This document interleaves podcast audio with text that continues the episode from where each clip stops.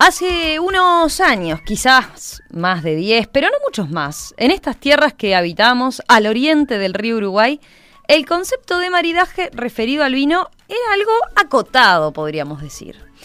A que seguro todos sabemos que si es pescado es vino blanco y si es asado es vino tinto. ¿Es así? ¿Es tan así?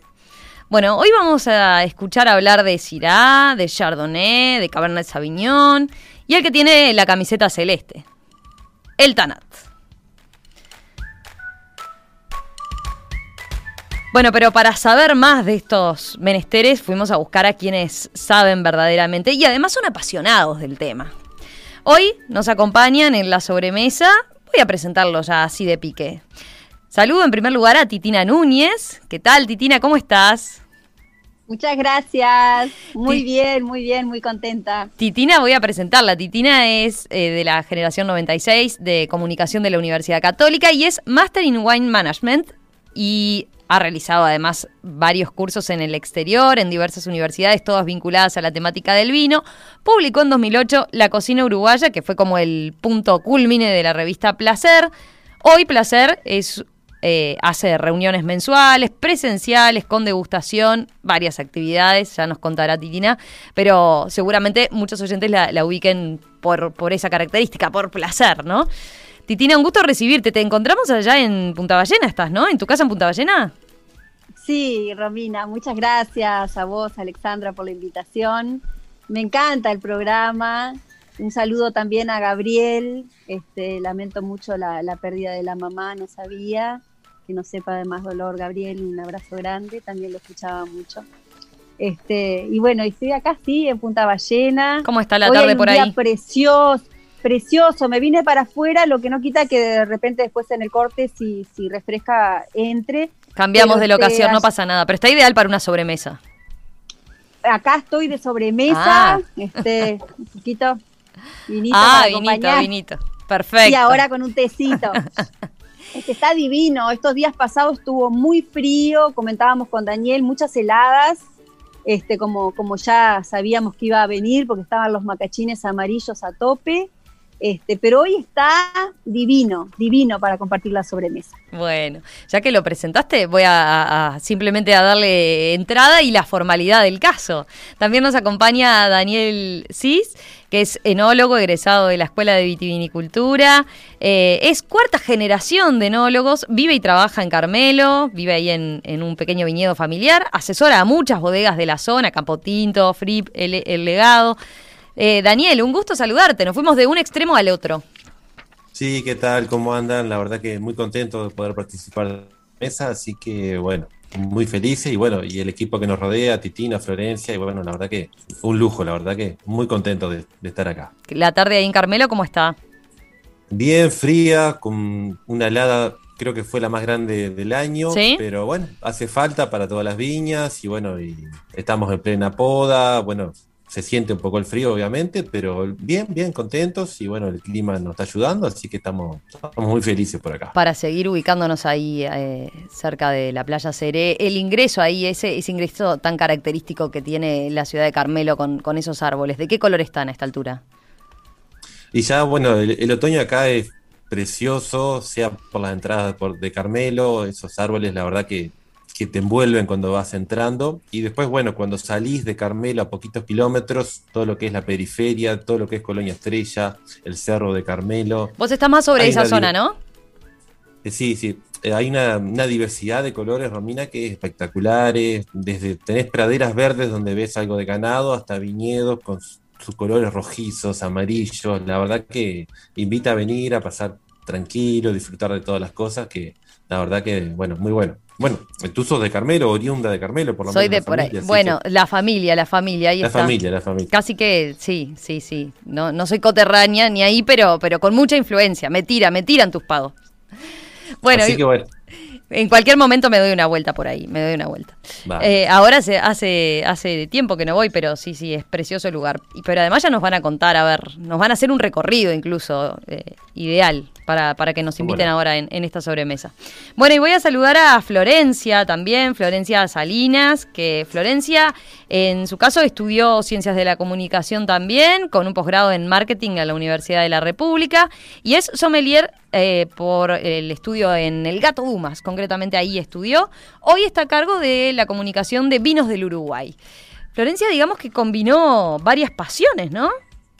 Eh, comunicadora, posgrado en marketing y sommelier, completito. Resulta que eh, en, en, una comunicadora apasionada de una industria que recorrió desde pequeña, además, y la fue atrapando, me parece. ¿Cómo, está, Florencia? Muchas gracias por la invitación, es un placer compartir esta sobremesa con ustedes. ¿Vos estás más cerquita? Eh, ¿Más cerquita mío, digo? ¿Estás acá en Montevideo? Sí, sí, ah. yo estoy en Montevideo. Estoy en Montevideo con, con este sol fantástico. Eh, feliz de, compartirlo y nada, ideal. Un, viernes de sobremesa hablando de vino y, de nuestra pasión es, fantástico. Solo un, detalle de que el, escribo en bodegas del Uruguay, colaboro ahí hace, hace cuatro años, ¿no? Vinos y, y, bueno, sí, en realidad combiné, eh, me enamoré del vino siendo comunicadora y dije, bueno, ¿cómo, lo, cómo puedo fusionar todo esto? Y bueno, el portal sobre vinos uruguayos y después hacer la carrera de sommelier eh, conjugó todo para, para poder disfrutar todas las pasiones. La pasión. Qué bueno. Bueno, ¿saben una cosa que me llamó mucho la atención? Es normalmente en estas, en estas sobremesas, cuando veníamos hablando de la comida, siempre hacíamos referencia, ¿no? Que a esos, esos olores que uno tiene de la niñez, esos gustos que le quedaron, ¿no? Muy relacionados a los abuelos y demás. Ahora, cuando les preguntamos a ustedes también, ¿cuál es el primer recuerdo asociado al vino que tenían? Eh, también fueron bastante, o sea, capaz que no a la niñez, pero casi por ahí, ¿no? Todavía incluso cuando no, no habían incursionado en, en, eh, yo qué sé, la adolescencia, por ahí. Eh, a ver, cuéntenos, cuéntenos esos primeros recuerdos que tienen. Bueno, yo me acordaba de mi abuela, de mi abuela Clotilde, que, que ella le ponía vino a todo, ¿no? Y de hecho, una, una, cosa que pasó fue que cuando fue muy viejita, ella falleció a los 92 años, cuando tenía 85, tuvo un quebranto de salud y esas cosas de la medicina, el médico le dijo, no tome más vino.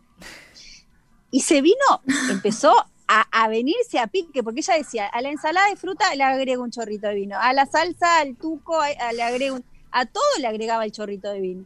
Y en un momento, viste, yo qué sé, ya habían pasado un buen tiempo que estaba sin vino, un día me dice, ¿vos pensás que me hará tan mal no tomar el vino? Le digo, yo, yo creo que no te está haciendo bien. y empezó a tomar otra vez la copita y la copita en la noche, y soy otra, decía, soy otra. Recuperó la vitalidad ahí. Eh, el, vino con, con, todo. Y cuando éramos chicos, este, eh, hoy, hoy ya eso se ve con otros ojos, pero cuando éramos chicos nos ponían un chorrito en el agua los niños y de hecho tiene una historia eso, que la historia es que lo ponían, lo hacían para potabilizar el agua. Y nosotros mm. tomamos encantados, porque ah, todos los niños querían tomar lo que tomaban los grandes, es una cosa hoy ya no se puede hacer. A mí con mi no, Me, censuraron gravemente, no, Yo te iba a decir, sí, no, hoy, hoy no sería bien visto, pero, pero está bueno, después me interesa. correcto. Claro, pero en, realidad tenía un fin, o sea, muy, muy eh, loable, ¿no? Que era potabilizar el agua, estaba bien. Claro, claro. no, no era para dormir, porque todo el mundo decía eso, ¿no? Bueno, cuando estabas muy imbancable te ponían un chorrito de vino para dormir. No, no era el caso, no era el caso, entonces había atrás una historia. de paso, de paso. Tan En el caso, en el caso de ustedes, Florencia, Daniel. Yo mis primeros recuerdos son de no turista, o sea, de recorrer bodegas eh, con mi papá de chica. Mi papá es, es, muy enófilo, y claro, yo todavía no tenía ni cerca de edad para tomar, pero, pero me encantaba ese mundo, o sea, por ahí tomaba jugo de uva y comía unas empanaditas, pero conocer, ver esos lugares, conocer los personajes, las historias, es como que de a poquito eh, me, fui enamorando de todo este universo fantástico de, ahí de la mano de papá. Y, y, bueno, y así seguí en realidad. Qué bueno. Y Daniel, también asociado en tu caso a la niñez, ¿no? Exacto, yo en casa, aparte la, la casa materna eh, está al lado de la bodega, estamos a 5 metros, entonces los recuerdos son desde muy chico. Pero el recuerdo más fuerte viene por, por el lado de mi abuelo, de, parte de madre, que no tiene nada que ver con la bodega, era albañil, y hacía su vino casero. Yo tenía 8 o 9 años, íbamos los viernes a comer, y también me daba un poquitito de vino con una gaseosa, con coca, que ahora está todo muy mal visto eso, y fue la primera tomada de vino así que, hice, digo, rompíamos todas las reglas, porque después también me hacían trabajar con 8 o 9 años, cortar uva, bueno, si fuera en el día de hoy vamos todos presos, ¿no? Pero también empecé con eso, pero muy poquito, con orden, eh, bueno, siempre con un adulto mayor al lado, y digo, gracias a Dios, ahora por suerte tomo poquito también, me gusta, me encanta el vino, pero fueron los primeros recuerdos, ¿no? Que me, marcó muy fuerte. Además, el abuelo hacía vino casero y si no compraba el vino de su zarreta, nada, no le compraba el vino al suegro, imagínense, se armaba unos relajos ahí que se ponía uh. todo muy tenso. Pero fueron los primeros recuerdos y bueno, y hasta hoy en día, a veces cuando uno se pone medio melancólico, toma un chorrito de vino con coca, un poco recordando ese almuerzo en la casa de los abuelos, que bueno, que no lo veo como un pecado, ¿no? Capaz que un vino muy caro no lo haría, pero un vino normal, a veces lo hago y bueno, sí, además todas las reglas de los sommeliers. Divino, no, divino. Es un poco así Que viva la espontaneidad. Ahí está. No, pero Daniel, a ver, en esa época también, además, eh, ahora ustedes me contarán sus costumbres, ¿no? Pero también ese, ese vino casero se hacía, no sé, una vez al año, ¿no? Y, claro, después, y se tomaba todos los mediodías, por ejemplo, ¿no? Acompañando el almuerzo. Eh, sí, Sí, sí, por supuesto, y más ciertas profesiones, ciertos, los obreros, los albañiles, tomarse un vasito de vino era, bueno, toda la gente que trabaja en el campo, en la línea, por lo menos si le gustaba, se tomaba un vasito de vino. Hoy en día no podemos por ciertas normas y eso, pero era, era muy común y nadie se pasaba de, la raya, ¿no? Porque había que trabajar y había que seguir trabajando hasta casi esta noche, ¿no? Y bueno, era toda una tradición, una cultura que, bueno, ahora capaz que la hacemos más de noche, la tardecita, para, un poco para poder controlarnos bien, ¿no? Pero bien, bien. De, ¿tienen, ¿Tienen registros o ustedes han indagado, en, les ha interesado indagar desde, desde cuándo viene la tradición nuestra del, vino como tal? Dado el, título que le poníamos, ¿no? Esto de maridaje en tierras orientales. Bueno, eh, ¿ustedes la tienen clara desde cuándo empezamos a ser eh, apasionados por el vino? Bueno, yo creo que desde, desde cero, ¿no? O sea, desde que somos nación, desde que somos Uruguay, desde nuestro origen de inmigrantes, está ahí la cultura del vino, porque vinieron todos esos españoles, esos italianos con, sus costumbres y con su pasión hacia el vino. Y, bueno, todas estas historias de, padres y abuelos que, hacían vino casero, hoy forjaron lo que, lo que es nuestra identidad en cuanto a consumo. O sea, lo, lo naturalizamos y es parte de, nuestro origen y de nuestro orgullo también, me parece. Sí, de, hecho, este, bueno, como decía Florencia, los abuelos y los bisabuelos venían con la, con la ramita de, olivo y con la ramita de viña, o sea, así como traían sus semillas y tenían su huerto después, los productos de cabecera se los traían o se los traía luego quien, quien viajaba después. De hecho, cuando nuestra industria, cuando se empieza cuando empieza a florecer en Uruguay la industria del vino, en, el 1800, este, bueno, Arriagui en el 1860 con su primera bodega, pero mucho antes también, eh, se debe a que en aquel momento, en el 1840, un tercio de la población y un poquito más incluso era francés y traían desde allá sus barricas, había un consumo de vino elevadísimo y los inmigrantes vascos franceses, italianos, empezaron a hacer eh, proyectos a mayor escala porque estaban seguros de que iban a vender y así fue el vino que produjeran, o sea, más allá del consumo familiar, ¿no? Eh, ya, que, ya que salía ese tema, Daniel, no sé si querías agregar algo más de eso. No, súper completo y bueno, también acá en la zona hay registro de, fines del año 1700, cuando la estancia de Calera, Calera de las Huérfanas estaba administrada por el padre del prócer argentino, Juan de San Martín. En el censo, en el inventario de, que hicieron de la estancia, figuraban 1500 plantas y eran 1780, una cosa así. Ya había producción de, de vinos que en principio era para los jesuitas y después quedó para la estancia, ¿no? Hay muchos registros y el vino, como decía Florencia, de la época, que desde que vino un inmigrante se trajo a las parras, como decía el Chitina, y siempre fue parte nuestra, ¿no? Así que lo tenemos de, larga, de larga tradición. Lo que les iba a preguntar ahora es, ¿y cuándo, cómo ubicarían y cuándo el, último auge, digamos, del, vino uruguayo, ¿no? ¿Cuándo empezó a, reconvertirse la industria y, bueno, y hacer lo que es hoy, ¿no? Que, pasó de, tener, no sé, ustedes me dirán, pero eh, eran vinos que no, no teníamos nivel de exportación, ni mucho menos, ¿no? Y hoy los vinos uruguayos compiten al, mejor nivel. Eh, ese, ¿Esa fecha cuándo la ubican? ¿Cuándo ubican el último gran salto, el, último, así, eh, el, eslabón, digamos? Sí, el primero o el último, capaz como se lo mm. mire.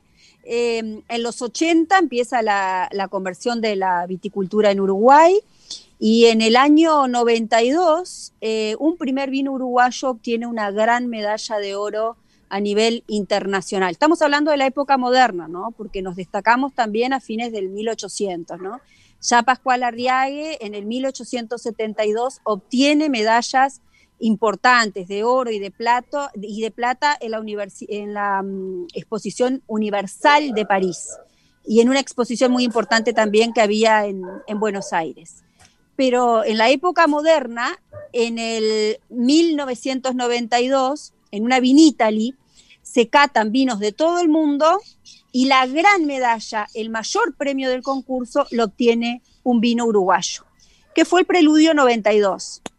Eh, los organizadores del de establecimiento Juanicona, que el momento hoy ese vino eh, pertenece a familia Deicas, eh, los organizadores pensaron que era un, un, chiste o una broma, se, lo tomaron con, con cierta aprensión al hecho, porque ustedes imagínense, los mejores exponentes que se presentan a un concurso internacional, estamos hablando de unas 500 muestras de todas partes del mundo, de países clásicamente productores, con tradiciones realmente centenarias, y lo gana Uruguay. El organizador del concurso no sabía ni dónde quedaba, pensó que era una, una, una, broma de... Lo que nos sigue pasando en el mundo. Bueno, y entonces llamó al productor y le dijo, ¿existe usted? ¿Quién es? Este, Uruguay, o sea, una, cosa, este, como un momento como de cierta tensión, hasta que efectivamente, bueno, se comprobó que era auténticamente producido en este origen y se le dio la gran medalla de oro de ese concurso en Italia, en Verona, en el año 92. Bien, en el año 92. Eh, sí. Y eh, ahí lo marcas hace muy poco, ¿no? hace, hace muy poco. De todas formas, capaz que para el público más en general, eh, como que la reconversión y el, y el, gran salto del vino uruguayo es incluso más reciente todavía, ¿no? el gran, más reciente, ¿en qué sentido el gran salto decís tú? Y digo que la, la, o la valoración del vino uruguayo por parte de los uruguayos. Por el consumidor. Por el consumidor, ahí está. Mm. Eso, yo creo que él. No, dale, dale, dale, No, lo que yo veo que mm. tal vez, eh, por ejemplo, en el 1900 había algunas bodegas que ya exportaban. Acá, por ejemplo, había un mm. europeo que producía vino en la zona y lo mandaba a Europa. Eh, después, en el año 60 y poco, una bodega de Carmelo sacó una medalla de oro, pero eran cosas capaz que esporádicas, ¿no? Mm. Y como bien dijo Titina, el 80 fue como el punto de inflexión donde cambió muchísimas las cosas. ¿Qué pasaba? En los 80, 90, capaz que audaces como Carrao, Virurtia y algún otro mm. más, empezaron a hacer vino fino cuando era algo que no, no estaba, no, era lo más común, era un pequeño porcentaje. Bueno, Virurtia llegó a tener el mayor viñedo del Uruguay llegó a, tener, un viñedo de 500 hectáreas, una cosa que era y, que es impensable en el día de hoy. ¿no? Yo siempre me acuerdo que cuando decían, ah, está Carrado y Urte están plantando viñedos franceses o españoles, mm. ¿y por qué están haciendo eso si los otros viñedos de calidad media se vende todo el vino? Mm. Pero ellos ya fueron visionarios con esa mentalidad de decir, bueno, vamos a hacer las cosas. Y en el 90, 80, 90 todavía había mucho vino tinto capaz que era muy difícil de tomar. Había que capaz que ayudarlo con algo porque eran un poco que raspaban un poquito, ¿no? Y por eso se vendía mucho vino rosado. Y después... ¿Se podía cortar con Fagar ahí, Daniel? ¿Te dejaban? Eh, fagar y alguna otra cosa, sí, salías medio peleado, eran medio peleadores. Y después, bueno, se empezó a mejorar, se trajeron las cepas europeas y después también las bodegas se capacitaron muchísimo, porque no solo con una cepa francesa ya estaba todo hecho, ¿no? Y ahí se empezó a mejorar y bueno, y hoy en día hay excelentes vinos en todos niveles, desde un pet de tres, un tetra, hasta los vinos de muy alta gama, ¿no? Florencia, ¿vos querés agregar algo?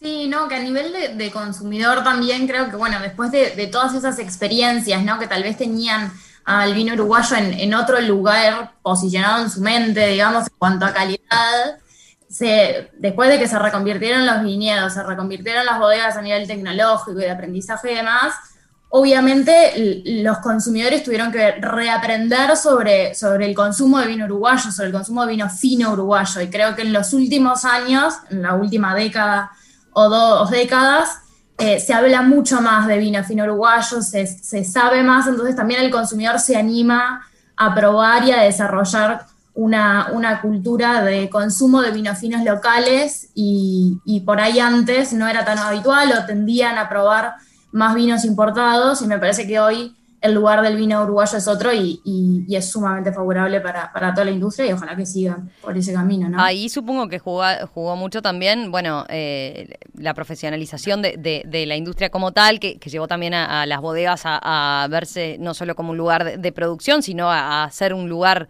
eh, que, se podía recorrer, ¿no? A acercarse, pero también imagino lo, que, lo que implicó la, carrera de sommelier y de, y de enólogo, ¿no? Nosotros tenemos que agradecer mucho a los sommeliers por toda la comunicación que han hecho, porque en la bodega podemos hacer un vino muy rico, pero si no sabemos venderlo, no sabemos transmitirlo, no sabemos llevar a gente, eso es muy importante. Y nos pasaba que en la década del 90... Ahí, perdón, Daniel, hago un paréntesis. Capaz que vale la pena hacer la aclaración, ¿no? El sommelier es el que lo comunica, es el que trabaja, digamos, en el, en el, en el restaurante, por ejemplo, aconsejándonos con qué, qué marida bien con qué, ¿no? En tu caso, como enólogo, vos trabajás en la otra parte, en la elaboración. Exacto, exacto. Y, lo que te decía era que, por ejemplo, ibas a una fiesta en el 90 y si ponías un vino, era como que era una fiesta medio pelo, más allá que el gusto personal capaz que te encantaba. Sí, sí, tenías que poner algo importado, alguna otra cosa, bien como decía Florencia, hubo un cambio en el consumidor muy grande. Y eso hay que agradecer a todos los comunicadores, especialmente a los sommeliers, que han hecho un trabajo tremendo, ¿no? Y siguen haciendo, por suerte. Y también pienso que es, es algo de ida y vuelta del consumidor, que empieza a recorrer mundo, empieza a viajar, empieza a conocer otros lugares, otras tradiciones, y recorre bodegas, y va a un restaurante, y ve que el consumo del vino es parte de una cultura, o sea, ve, que el vino, eh, en Europa concretamente, pero también sucede en el Nuevo Mundo, forma parte del cotidiano, de la cultura, y se anima más yo creo que siempre es algo de ida y vuelta de decir, eh, lo que veo también llego a mi tierra y bueno, y, lo, lo, pido y lo puedo valorar y lo puedo evaluar, ¿no? Vamos a hacer, sí, dale, dale. perdón, con toda esa vuelta y todo ese ida y vuelta, las bodegas, centrarse también en el consumidor uruguayo, o sea, no saber que el consumidor uruguayo empieza a, a evolucionar, digamos, en cuanto a su preferencia de vinos, y a pensar en darle una oferta a ellos y, generar mayor masividad para estos consumidores y no pensar en solamente por ahí la exportación, que muchas bodegas de las que hacían vinos finos se, centraban también ahí. Entonces me parece que entre idas y vueltas todo ha ido eh, potenciando este, este consumo y esta preferencia y por ahí. Vamos a hacer, si les parece, una breve pausa y enseguida volvemos porque quiero que me nombren a ver sus vinos predilectos, que me recomienden, por ejemplo, una buena bodega para, para recorrer, para que me armen capaz que hasta un tour. Eh, quiero, ¿qué más? Quiero que hablemos de eso. Si tienen, imagino que están muy con la camiseta puesta de los vinos uruguayos, pero capaz que hay un país que los marca mucho.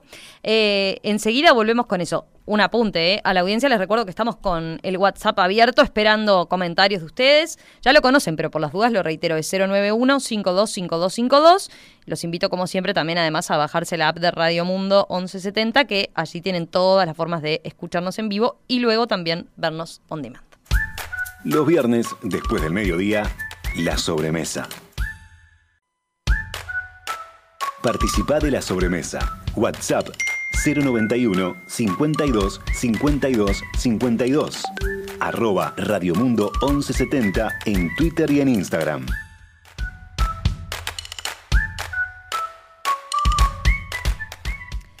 Seguimos en esta sobremesa, preciosa sobremesa, hoy con Titina Núñez, Daniel Cis y Florencia Salinas, hablando hoy de vino, de la industria del vino. En realidad le pusimos un nombre más glamoroso, la titulamos de forma más glamorosa, Maridaje en Tierras Orientales. Bueno, estaba mirando algunos mensajes que llegaron de la audiencia. María Luisa, por ejemplo, decía, eh, hablando de lo que de lo que comentaban al arranque, ¿no? De cómo estaban eh, asociaban cuando les preguntábamos sus primeros recuerdos vinculados al vino, decían, eh, bueno, la niñez con esa abuela que mojaba el, el tete o le ponía un chorrito de vino, Daniel en, en, la bodega, ¿no? Con, con, el abuelo mandándolo hasta trabajar. María Luisa dice, a los niños hay que educarlos en consumo responsable, ya de chicos. Dice, vino poco y en en torno a la mesa, con familia, amigos, con previa ingesta de alimentos y abundante hidratos, eh, em, abundantemente hidratados simultáneamente, o sea, tomando agüita, dice. Eh, ¿Hay una edad para el vino? ¿Hay una edad para el vino? Uno cuando, cuando incursiona en el, cuando a los 18, ¿no? Supongamos que esperan a los 18, no empieza por el vino. ¿No?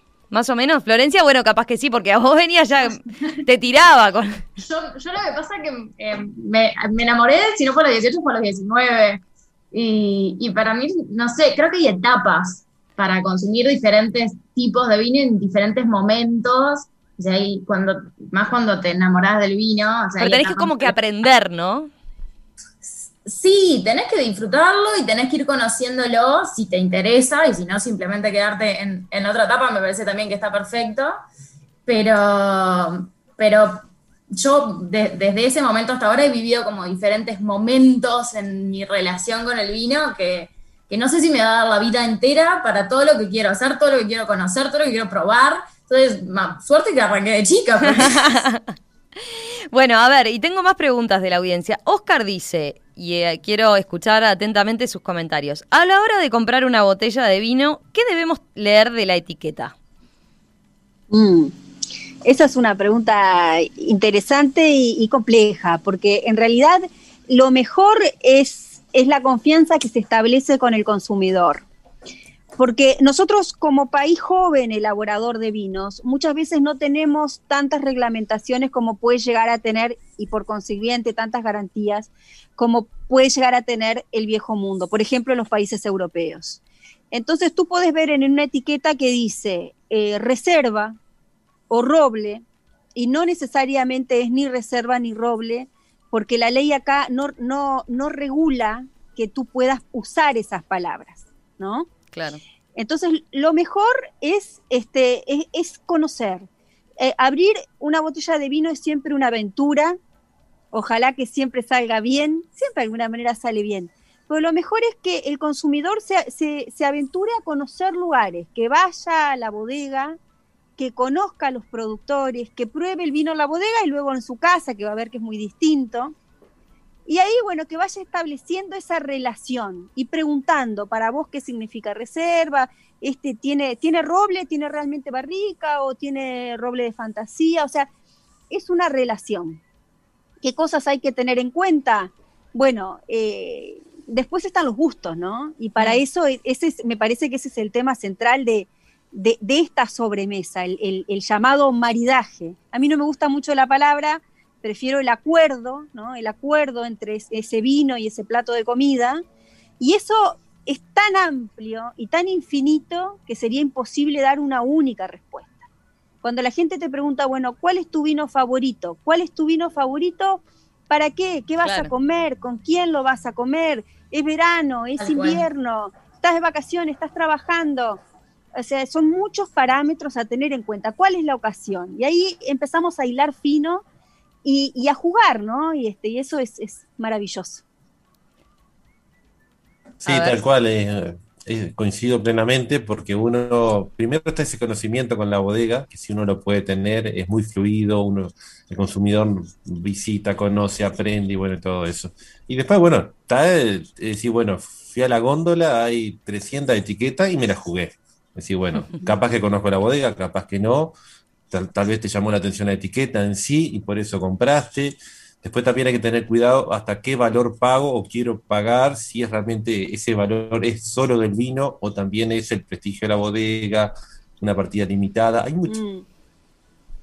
Como dice Titina, eh, depende de la ocasión, el momento, la estación del año, todo eso cambia y muchísimo. Entonces, a veces es muy difícil recomendar un vino, a no Ah. ser que haya una interacción. Ahí están abriendo el paraguas por si les hay- pido el top 3, por ejemplo. Sí, claro. Exacto, sí, sí, sí, sí, sí. Hay que agarrarse por la duda.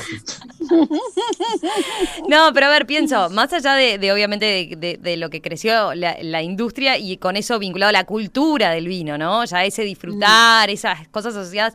Hoy en día hay muchas más cosas. Por ejemplo, estoy pensando, acá estaba mirando el, eh, un, un libro relativamente nuevo que se llama Hablar de vinos, de Estela de Frutos y Marcela Baruch, de la editorial Grijalvo, Precioso. que es Mm. precioso libro y, por ejemplo, tiene, para quienes quieran... eh, empezar a, a conocer más realmente, eh, es como, como eh, todo, todo- te, te enseña todos los conceptos vinculados al vino, ¿no? Justamente eh, apunta a eso, a, a- a Es que ideal aprendas para saber a... el ABC. Exacto, Sí. ¿no? Exacto. Mm. Dice, hablar de vinos es un condimento de términos, un glosario, resultado del trabajo en comunión de la ingeniera agrónoma, enóloga y, bueno, y la licenciada en Ciencias de la Comunicación. Pero va por ahí, va por, por estos primeros pasos. Pero después estoy pensando también, eh, hoy en día hay hasta, hasta, por ejemplo, veía apps, aplicaciones para el celular donde uno puede eh, escanear la etiqueta y ver qué puntuación tiene tal vino, cómo lo evaluaron Sí. otras personas que lo tomaron, qué características tiene ese vino, ¿no? Y eso también hace que nos acerquemos mucho más al producto. Sí, sí, sí, tal cual. Y como decía Daniel, también eh, tiene eh, el precio es, es un factor que no podemos eludir, ¿no? Porque cuando decimos algo es, bueno, muy bueno, muy bueno. Eh, también tenemos que ver muy bueno en qué franja, la franja de 300 pesos, de 500 Claro. pesos, de 1000 pesos, ¿no? Porque ahí también vamos a poder exigir un poco más, ¿no? Está bueno eso. Hay mucho, O sea que mucho, mucho vino bueno en el a lo que preguntaba Oscar, eh, le tenemos que agregar Mm. eso. ¿En qué ocasión lo querés? ¿Qué época del año es? Mm. ¿Con qué lo querés acompañar? ¿Con quién lo querés acompañar? ¿Y cuánto querés gastar? Más o menos sería ahí, por ahí va la combinación. Exacto, Sí. exacto. ¿Sí? A ver, a ver, este, nos podemos exponer a que pregunten, a que den cosas concretas. Bueno, a ver, tengo tal comida, tal día, voy a estar Para con hoy de tal- noche, para el partido de Uruguay, por Claro. ejemplo. A ver, Oh, para el partido de Uruguay. Bueno, ¿qué No. van a comer en el partido de Uruguay? a ver, eh, tírennos Esa es otra cosa, Romina, ver, porque sí. no vas, no vas, o sea, vos vas a un asado y ta, ahora son menos las reuniones grandes y todo, pero no es lo mismo el vino que vas a llevar para compartir con 20 amigos que con una persona, con tu pareja, Claro. una, mm, una amiga, eh, tres, eh, tus padres, o sea, eh, eh, es, es Sí, una o un grupo de nófilos, o sea, cuando O un grupo los de enófilos nófilos. nos juntamos, que Exacto, pasaba más seguido, bueno, te guardás tal vez ese que sabes que, que lo vas a analizar, que, que lo vas exacto. que vas a probarlo y debatir, que, no, que a nosotros nos encanta, y por ahí, cuando lo que querés es de- distenderte, disfrutarlo, Claro. ver y no pensar en el vino y que sea un acompañamiento, bueno, buscas otra cosa, buscas otra gama, buscas, eh, por ahí hay momentos que pensás en la gastronomía y buscas el vino ideal para ese plato, pero eh, tal vez hay vinos de charlas que tenés que pensar en vinos diferentes y decís, bueno, no cualquier O vino vinos de meditación. comida. Vinos de meditación, vinos de charla. Me encantó, me encantó esta categorización que estamos haciendo. Daniel, ¿qué ibas a decir? No, y si el vino está muy bueno, hay que esconderlo. Porque si te cae toda la barra de amigos, te lo toman un segundo y cuando quieres repetir la copa, ¡ay, se acabó! Yo cuando vienen los amigos pongo los vinos más jodidos, y digo, bueno, tomen eso y lo Es otro lo guardo para mentira, es tomar. mentira. No. Siempre vino bueno lo de Daniel. Una vez me tomaron todos los vinos caros y me quedé. No tengo mucha cava, tengo tres o cuatro botellas, me tomaron todo, me quería matar después. ¿no? Pasamos bárbaro, pasamos bárbaro. Bueno, eso es lo importante, la charla que se da en torno al vino, ¿no? Eh, mira, María Luisa manda saludos también para tus pagos. Dice que Carmelo destaca. Daniel. Carmelo es increíble, Eh, es maravilloso. que- contanos un poco más, cuéntanos, Titina por lo visto lo tiene muy recorrida también, Florencia vos debes haber ido unas cuantas veces también, pero eh, está la, la ruta del vino, ¿no? En, en Carmelo, Sí. c- capaz que son... eh, ¿Cómo evaluás el, la- el grado de comunicación que tiene eh, ese, ese proyecto como tal y esa comunión que hay entre varias de las bodegas de la zona justamente para, para venderse. Es que están haciendo un gran trabajo. Este, Sí, Carmelo a mí me parece de- desde hace, desde la, digo, a ver, Carmelo tiene, para empezar, tiene una historia, ¿no? Como decía hoy Daniel, o sea, la familia Irurtia, y su bizarreta y, y, bueno, tu misma familia, Daniel, están ahí hace cuántos años, o sea, realmente tiene una historia este, Sí. eh, sólida, pero luego están haciendo un gran trabajo de comunicación. Y Carmelo tiene, tiene algo que no tienen otros puntos del país que sin embargo tienen buenos vinos, como el Este, o como Canelones, o como Salto, o como Rivera, o como Tacuarembó, como Durazno, como, como Colonia mismo, que es que tiene eh, naturalmente una geografía muy privilegiada, una hotelería de calidad y una gastronomía de calidad. Entonces yo he llevado grupos pequeños, lo hacemos todos los agostos, eh, y he recorrido, y hasta a pie he recorrido, que es lo que te da también esa ventaja de ahora Sí, claro. tomás si no podés conducir, o en bicicleta lo, he- lo he recorrido, en tre- un, un circuito de 3, 4 días, y es fabuloso. O sea, yo odio las comparaciones que dice que es como si estuvieras en Europa, pero es como si estuvieras en Europa. y a un precio de Uruguay.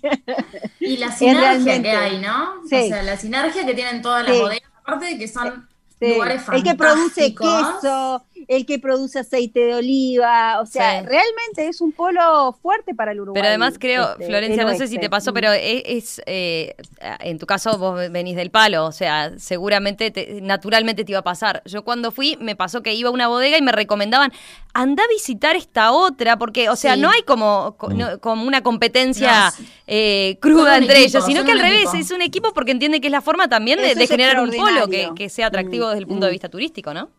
Sí, eso Sí. es Y extraordinario. se complementan súper bien. Mm, o sea, mm, vos podés mm. generar un fin de semana o una semana en Carmelo y arrancar desayunando en un lugar, después ir al, al otro, te vas a ir a ver el atardecer a otro lugar Mm. más. En todas las bodegas te reciben como en tu casa, ves cosas diferentes, ves arquitectura, ves historia, ves familia. Realmente eh, es un lugar súper recomendable para ir a pasar y disfrutar de- del enoturismo y de las bodegas que cualquiera Mm. de hermosas, son complementarias. Y, Bueno, eh, yo la, la primera vez que fui a Campo Tinto eh, aluciné que había vinos del legado, de almacén de la capilla, Sí, o sea, de las más- bodegas vecinas, o sea, eh, es, es, es por ahí, es increíble eso. Mm. Sí. Bueno, No claro, es el, igual, el locatario, a ver, La verdad que bueno, una que primero me pone súper contento que, que lo vean así y bueno, de hace años que se viene trabajando en conjunto, capaz que antes no se veía, no se veía tanto. Y bueno, sí, hay una unión, se trabaja en conjunto. Nos pasa a veces que la ventaja que uno en una bicicleta, como dijo Titina, te recorres cuatro o cinco bodegas en un ratito, que en otro lugar es muy difícil Mm. a veces hacerlo. No hay tránsito, vas por caminos internos, que está muy bueno eso. Después sí, nos ha pasado que hay, por ejemplo, huéspedes de Campo Tinto, van al legado, se toman algo de más, no pueden subirse a la bicicleta y ver y que el dueño del legado los sube arriba de la camioneta, los tira hacia arriba de la caja, huésped de bicicleta y los deja pasar en, el hotel. Te, pa- pasan a otro lado y te, dejan, te cierran, te sacan de la bodega y bueno, arreglate como pueda. Hay todo eso y se ve y la gente lo, siente y lo vive. Y bueno, y, y en Carmelo hay personajes también que más allá que los vinos podrán estar ricos o no, la gente viene, pasa lindo, son degustaciones bien desestresadas, igual estás cuatro horas degustando un vino, en algunos lugares podés estar bañándote en la piscina, tomando el vino, eh, en otros hay unos chivos que se te suben arriba, te sacan fotos, hay muchas cosas que está realmente bueno, pasás lindo y bueno, como que te aflojas se un come poco muy bien. Mm. se come se bien, ¿no? rico. Y es algo que no pasa en otros países aparte, porque y, en- y en- es, es una magia que tenemos en, en Uruguay y que tienen las bodegas de Uruguay de poder generar todos esos espacios distendidos de primera mano. O sea, en otros países, obviamente hay países que tienen des- er- desarrolladísimo la parte de no turística, pero tenés un horario, tenés una cata, tenés medidas y chau, pasá a comprar el vino y, y pasó la media hora o la hora y media o las cinco horas que te tocaban y adiós. Y acá eso no existe, o sea, hay, hay un nivel de descontracturar y disfrutar el lugar, el ambiente, las personas, las charlas, que para mí es hiper valioso y que en Carmelo particularmente se da en todas las bodegas. Es súper especial. ¿Se combina con, con qué se combina? ¿Con buen queso, por ejemplo? Sí, un saludo a Manuel Silveira que está produciendo unos quesos espectaculares. Los quesos de Narbona, los otros días me decía el embajador de Suiza que le compra a Narbona el queso para la raclette. decía, eh, es como Suiza, o sea, este, bueno, ni que hablar toda la colonia de suizos que hay en, en Colonia, por eso digo, productores de miel, de aceite de oliva, realmente este es, una belleza, de chocolates, es, es, una belleza, de dulces. Bueno, si, si salimos de, de, Colonia y nos vamos más, nos venimos más para cerca de la capital acá, eh, para recorridas capaz más de, del día nomás, ¿no? Sí. Eh, ¿qué, ¿qué, bodega recomiendan? Bousa, sin duda, sí. Está muy cerquita, está a 20 minutos de, de la ciudad vieja se come como los dioses ahí, siempre está todo bien hecho, eh, tiene un entorno maravilloso y la verdad es que los vinos de Bousa, bueno, cuando hablábamos hoy de los, de los premios, a ver, eh, Bousa ganó el Mundial de Merlot en Francia, o sea, es la cuna del Merlot, o sea, mm. y lo ganó un uruguayo, eh, con un vino que producen en pan de azúcar, que venden ahí en la bodega de, de este mm, de, mm, de Montevideo, Montevideo es, es una belleza realmente. Espinoglio también es, un, es una bodega hermosa. Espinoglio, Casa Grande. que te puedes ir en Uber. Ajá. Eh, sí, señora. Importantes. una cava increíble. con Y un parque maravilloso. Eh, son fotos increíbles, un restaurante espectacular. También te podés relajar entre las viñas y también es, es divino. Mm. Y Juanico ya está un poquito más lejos y es con reserva, este, pero está cocinando Mechi Deikas ahí que cocina también como los dioses. Precioso. Pisorno también tiene actividades. Pisorno y, tiene hotelería. ahí, ahí te puedes quedar aparte. ahí podés quedar, podés asegurar la quedada. Haces Está cerca, pero por ahí demoras un, un, ratito y es como que estuvieras viajando, tal cual. Son 40 minutos de A nada. Mm. Y después, si, no sé, a ver que andamos por el este, Titina, más sobre tus pagos. Bueno, eh, acá es la gloria, ¿no? Yo estoy muy cerca de Alto de la Ballena, que es uno de los terruños que más me gustan. Hay que saber que cuando uno habla de vino también habla de agua, porque las plantas, este, toda la vida que tienen y, y todo lo que se nutren no solo viene del sol y del suelo, sino también de la calidad del agua. Y acá hay una calidad de agua extraordinaria. Yo estoy fascinada, fascinada de poder tomar el agua de la canilla y que tenga esa nota, ¿no? Dulce, este, que, que, sea el agua que, que, tuvimos siempre, ¿no?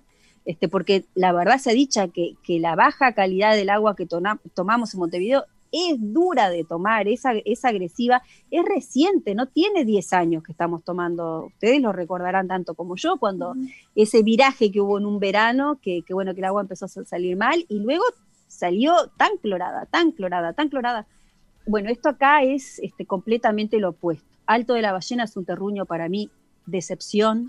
Este, bueno, luego está Garzón, ¿no? Este, eh, en, ya más para el lado de, Pueblo Garzón, que también es una belleza, con una gastronomía realmente increíble, con un lugar este, para ir y recorrer y pasear que es de primer nivel mundial, los vinos realmente también de, de gran estilo.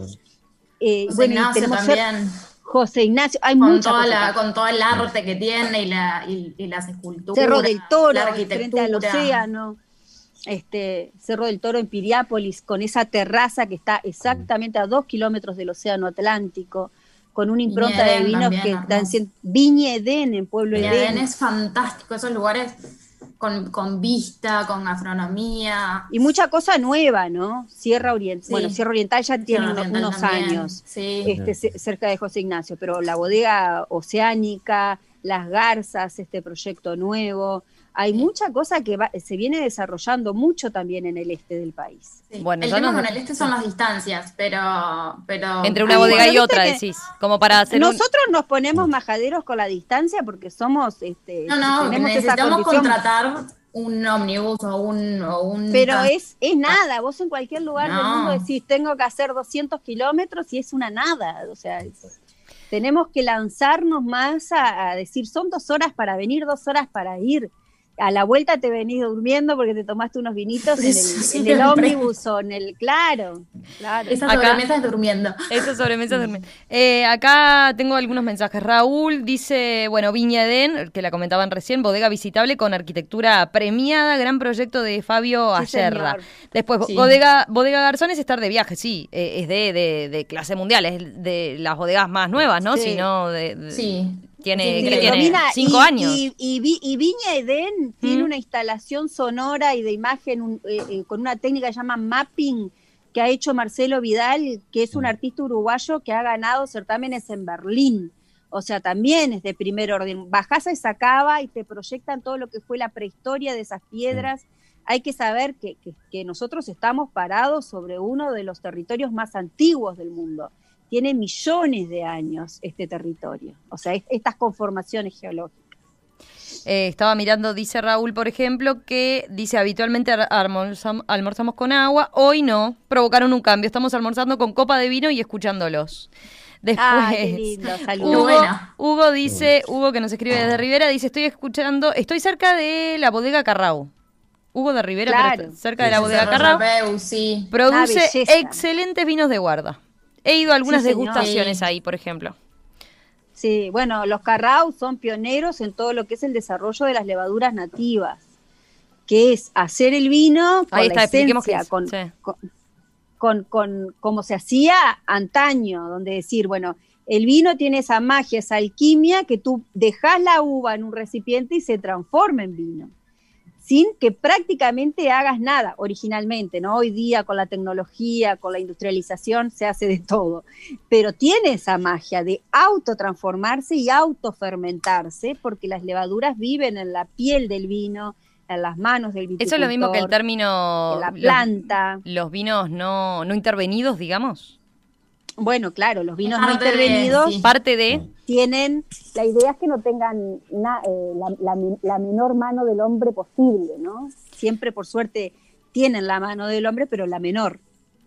Vamos a hacer una breve pausa y enseguida seguimos en esta sobremesa hablando de vino, en esto que hemos definido el maridaje en tierras orientales.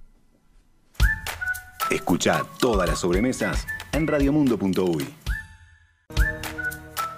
Estás escuchando La Sobremesa.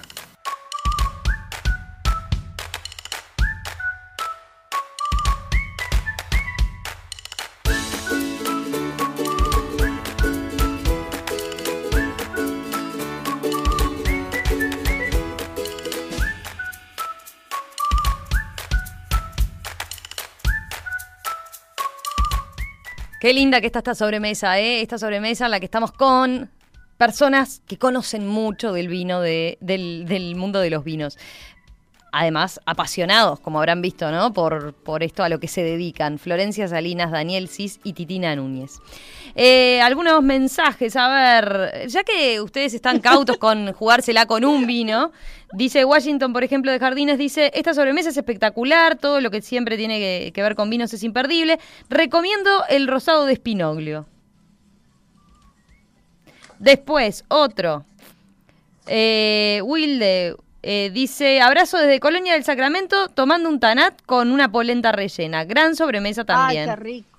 Buena combinación. Tanat, polenta, perfecto. Daniel, ¿qué tiene que Mejor tener? imposible. A ver, oye, la elaboración de un buen vino, como enólogo, en la elaboración de un buen vino, ¿qué es lo que tenés en cuenta?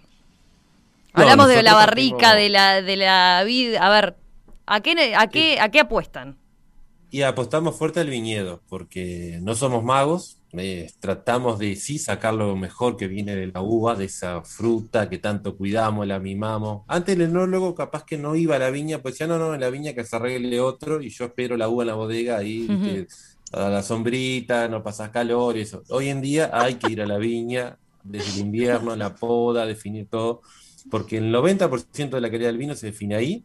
Después, bueno, sí, le podemos sumar técnica de elaboración, sea de mínima intervención o bueno, buscándole la vuelta a ver qué se puede hacer, hasta pasar por barricas, eh, bueno, crianza en botella, bueno, millones de cosas, pero el fuerte nuestro hoy en día es la viña, ¿no? Y, bueno, y tener muy buena comunicación y escuchar mucho qué es lo que la gente quiere, porque si uno capaz que es medio cerradito y dice, bueno, hago el vino que me gusta a mí, me lo tomo yo solo, y no se lo vendo a nadie y mañana me sacan de la bodega. Pero hay que, hay que muchas variables, pero partimos del viñedo en base, ¿no? Bien, perfecto. Y Florencia, ya que, que eh, Daniel comentaba eso, eh, vos qué es lo que qué es lo que comunicás del vino, ¿por dónde elegís comunicar?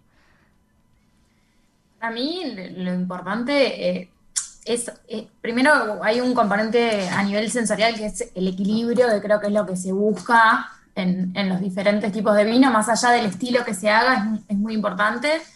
Y lo segundo es lo mismo que pasa con la comida rica.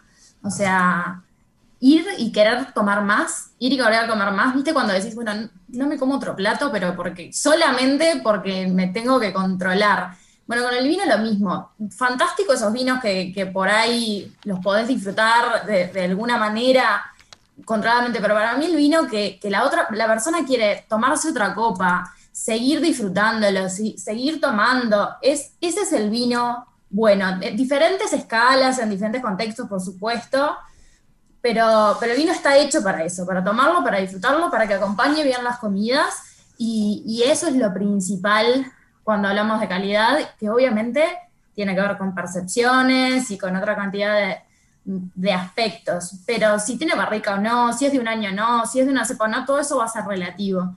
Lo importante es ese, ese momento de, de disfrute. Eh, estaba mirando, tengo más preguntas de la audiencia. A ver, eh, Hugo pregunta, ¿por qué el Tanat carece de aroma o casi no lo percibís? Bueno, eh, hay uno de los descriptores del Tanat, ¿no? La, violeta, que tenés que tener en una condición para poder apreciar. No todos leemos la violeta, es un, que es un, compuesto que es la, la beta-ionona que está en ese vino, no, no todos lo leemos. El Tanat, como dice el escucha, es austero, pero tiene muchos aromas. No es de las variedades tintas más aromáticas, pero tiene muchos aromas. Y también es importante saber que el vino tiene la cualidad de que lo podamos apreciar en distintas fases. No es solo la nariz, no es solo la boca, ¿sí?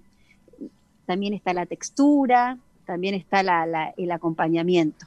Pero al Tanat lo que tenemos que hacer es darle un poquito de tiempo en general, sobre todo si ya tiene cierta, ciertos añitos, si ya tiene una crianza, lo servimos en una copa, en la primera vez en, que lo servimos hacemos la primera olfacción, no movemos la copa, después hacemos la segunda. Bien. Ahí, se lo están siguiendo por video, están, ven cómo Titina está mostrándonos cómo hay que sentir el, aroma, cómo hay que agitarlo, ¿no? Todo, todos los pasos. Ahí está. Y después en la tercera lo volvemos a sentir. Y lo que yo hoy decía un poco en broma, eh, pero es, es cierto, los vinos de meditación, que yo le llamo, que ya son los vinos más viejitos, a mí me gustan, ya cuando tienen, sobre todo el Tanat, ¿no? 10 años, 15 años, si tengo la suerte de tener uno de 20 años, que siempre voy guardando alguna botellita, acá en casa siempre, siempre hay botellitas viejas, bueno, ahí ya es otra película y, como decía hoy Florencia, podemos pasar en esas veladas de 2, 3, 4 horas y el vino va a ir cambiando. Así como va cambiando la botella año a año, porque es un ser vivo, Mira. va a ir cambiando a lo largo del tiempo después de que lo abrí. Y eso es una belleza. Por eso a mí no, no soy muy partidaria del decanter. Me gusta servirlo en la copita y ver bien cómo él va cambiando, cómo voy cambiando yo con él, cómo va, vamos cambiando los tres con la comida. es, es, interesante ese, ese juego. Florencia y Daniel, temperatura. ¿Cuánto incide? ¿Y a qué temperatura es la ideal? A ver. Incide muchísimo. Eh, Depende obviamente de qué tipo de vino estamos hablando, si es blanco, rosado o tinto, pero si vamos al tinto, que, por ahí es el que puede generar más debate, porque el blanco, para mí son lineamientos básicos. Blanco frío. Frío. No hay duda. Bien frío. No hay duda. Y el tinto, cuando se habla de temperatura ambiente, es temperatura ambiente de invierno, de muy invierno.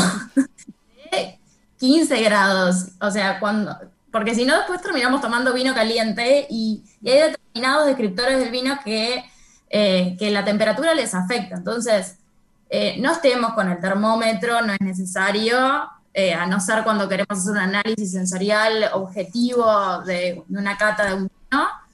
cuando vamos a tomar y disfrutar no es necesario, pero sí contemplemos que es mejor que esté fresco y que suba algún gradito en, en el momento cuan- cuando, se sirve y no que esté caliente.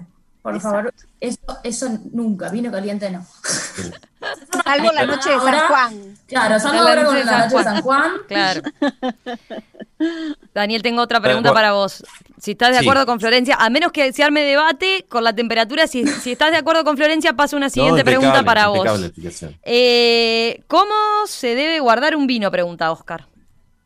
¿Cuál es la mejor forma? bueno, el- lo ideal, eh, bueno, si es un vino, que una botella que no se ha abierto, eh, bueno, eh, acostado, que bueno, que el vino moje siempre el corcho, que te- tenga cierta humedad, y después eh, lo más fresco posible, no que esté helado tampoco, pero que sea un lugar con poca luz, y bueno, a veces si no, no tiene, si no hay que habría que buscarle, pero no nunca arriba del horno, como hay gente que lo deja al rayo del sol, que ve, Al lado de la bar, parrillada. Vas a un bar y está el vino al lado de la parrilla, que eso está destrozado, pobre vino. Y después, bueno, a veces Sí. la gente le pregunta, cuando está abierto, decís, bueno, ¿cómo lo guardo? No, mira, llama al vecino, llama a un amigo. Y bueno, terminalo. la burbuja, Y termínenlo. Bien. Eh, Eso complica, por ejemplo, si querés abrir un vinito capaz a veces a, no sé, bueno, el fin de semana, está, pero entre semana o eso que decíamos, en un almuerzo entre Mirá, semana, Hay es más complicado, que sí. salen 300 pesos, las compras en cualquier vinería, en cualquier Mm. tienda, salen, saldrán 300 pesos y le pones la, la bombita, le sacás el aire y lo podés tomar perfectamente a la semana y está perfecto. ¿sí? Y a la semana Y no siguiente con también. el corcho, con el corcho dos, También. tres días aguanta. Sí, sí. Aguanta. Totalmente. Bien, bien. ¿Qué problema? Cuando se rompe el corcho, cuando se rompe el corcho, ¿eso quiere decir que ya está mal el vino? ¿Qué problema hay detrás de eso? ¿O es No, que no le pifié con le pifié con el con abrirlo? Tocaste un Ah. tema álgido, este, vamos ¿Da a para otra cuenta sobremesa? que, que, que Daniel no está, pero eh, eh, en Uruguay los bodegueros amarretean mucho con el corcho, vemos mucho corcho muy malo y entonces muchas veces el vino amerita otra calidad de corcho.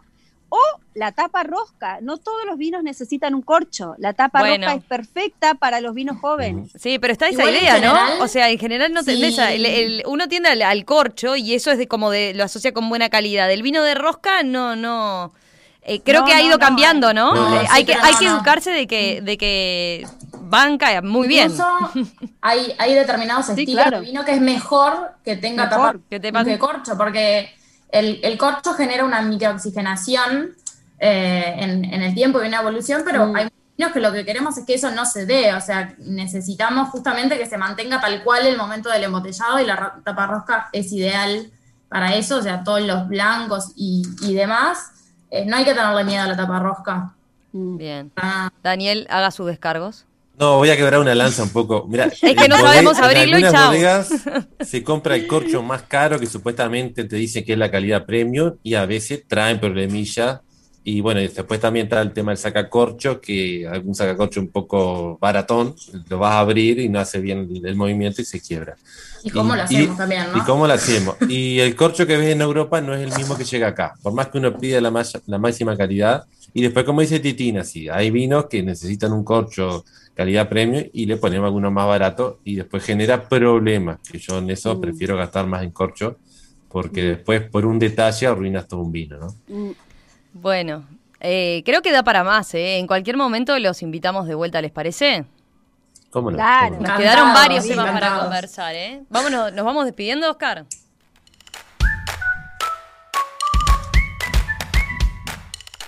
Preciosa esta sobremesa, ¿eh? Este maridaje en tierras orientales, digamos ¿Te dimos así. ganas de tomar vino, Romina? Y sí, pero yo no puedo, viste que acá estoy en el estudio, en otra ocasión, de- Bueno. en algún momento amenacé, la noche. amenacé, la, la noche ni que hablar, para mí el, el fin de semana empieza cuando uno se sirve la copita de vino el viernes, ¿no?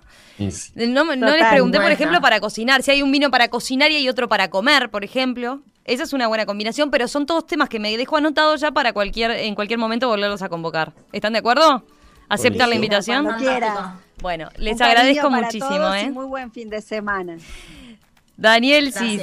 Titina Núñez, Florencia Salinas, un abrazo grande y de vuelta. Gracias. Tengo varios saludos, varios mensajes, así que dice, bueno, ahí dice, sí, que vuelvan y hay que hacerlo presencial. Y sí, ahí sí lo hacemos presencial en cualquier oportunidad y con, Con vinito. vino. Con vinito, Con por supuesto. Obvio. Sí, sí, sí, sí. sí, Bueno, sí. nosotros nos, nos despedimos, ¿eh? Nos despedimos que ya estamos entregando tarde. Se viene la tertulia de los viernes. Este viernes, en la víspera de un nuevo 19 de junio, la mesa de los viernes tiene dos temas asociados a Artigas, como no podía ser de otra manera, ¿eh?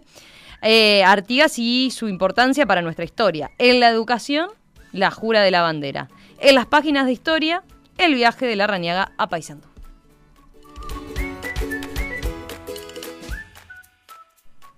Que pasen muy bien, que tengan muy buen fin de semana. Nos vemos el lunes. Chau, chau.